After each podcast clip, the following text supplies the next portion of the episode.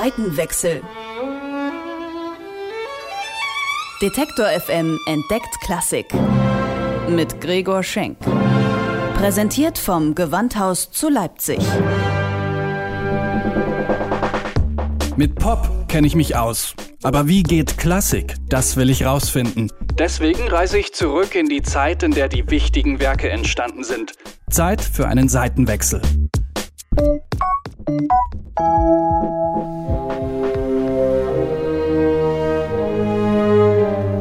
Wien im Jahr 1786. Wolfgang Amadeus Mozart ist 30 und in der Blütezeit seines Schaffens.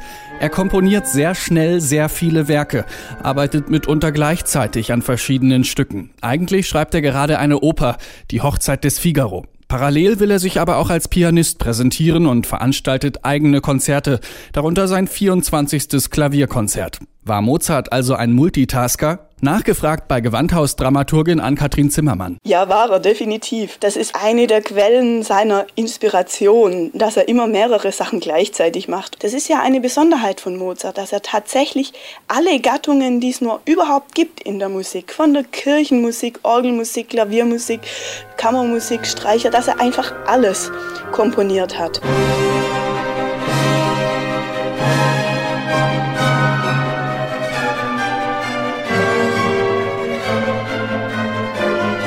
Weil Mozart auf so vielen Hochzeiten tanzt, muss es schnell gehen mit dem 24. Klavierkonzert. Er skizziert es in rasendem Tempo. Dabei ist das Wichtigste noch nicht mal sauber ausgeschrieben, der Klavierpart. Das spart sich Mozart fast ganz. Schließlich bin ich der Solist, denkt er sich. Ich weiß ja, was ich da spielen will. Die grobe Orientierung reicht mir. Die Niederschrift ist dementsprechend flüchtig und skizzenhaft. Darüber fluchen natürlich heute die Herausgeber, die müssen das alles rekonstruieren, was der Mozart sich da erspart hat. Und man bemerkt auch in der Niederschrift, dass er, während er daran schon geprobt hat und vielleicht auch während der Aufführung noch, ihm neue Ideen gekommen sind und dass er das nochmal abgeändert hat und vielleicht auch improvisierend mit seiner Solostimme umgegangen ist. Also das ist ein Work in Progress und das ist keinesfalls so, dass er das schafft und damit ist es fertig. Ein Work in Progress, mit dem nicht nur die Herausgeber zu kämpfen haben, sondern auch Musiker, die das Stück heute spielen. Martin Helmchen ist heute ungefähr so alt wie Mozart damals und gehört zu den gefragtesten Pianisten seiner Generation. Das 24. Klavierkonzert ist eins seiner Lieblingskonzerte, auch weil es so herausfordernd ist.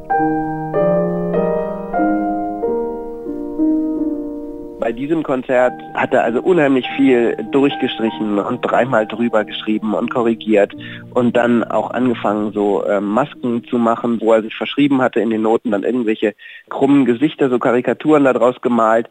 Also man merkt, das war ein sehr, sehr intensiver Prozess und das spürt man, finde ich, auch im Pianistischen so ein bisschen. Es geht eben nichts so richtig von alleine und das macht aber auch diese unglaubliche Spannung und Intensität der Musik dann irgendwie aus.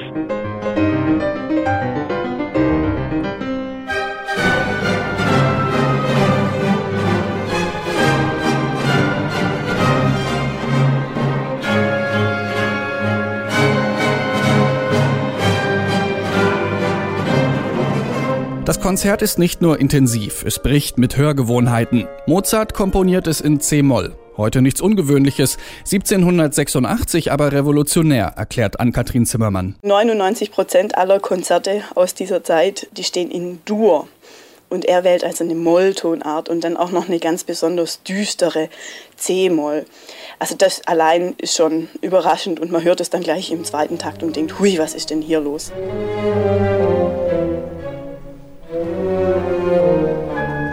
Mozart pfeift auf die Unterhaltungsideale des 18. Jahrhunderts. Er will sich von musikalischen Konventionen lösen, will künstlerisch frei arbeiten und geht deswegen keine Kompromisse ein. Wenn ich mir die Situation vorstelle, ich muss Hals über Kopf ein Konzert komponieren und ich weiß ja ganz gut, wie das geht und ich könnte innerhalb von kürzester Zeit ein ganz unkompliziertes Konzert in Dur komponieren, wo das Publikum nicht überfordert sein wird.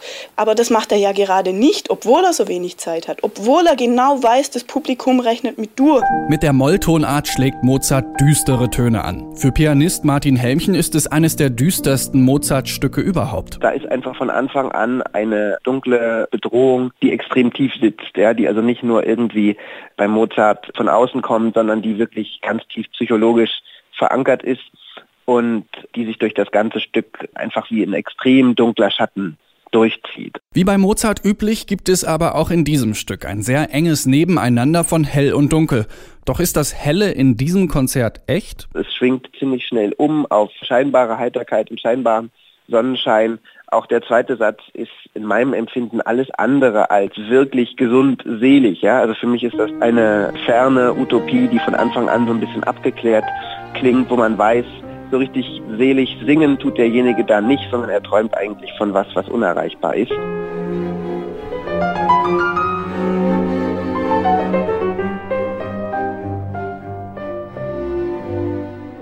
Mit seinem 24. Klavierkonzert schafft Mozart ein prägendes Werk für kommende Generationen.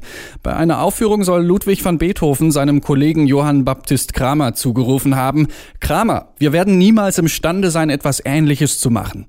Martin Helmchen hat das Werk so fasziniert, dass er es 2007 für seine erste CD-Aufnahme ausgewählt hat. Rückblickend ein hartes Stück Arbeit, sagt er. Doch er freut sich auf jede weitere Aufführung. Denn selbst wer sich so intensiv mit dem Konzert auseinandergesetzt hat, kann immer wieder etwas Neues in dieser Musik entdecken.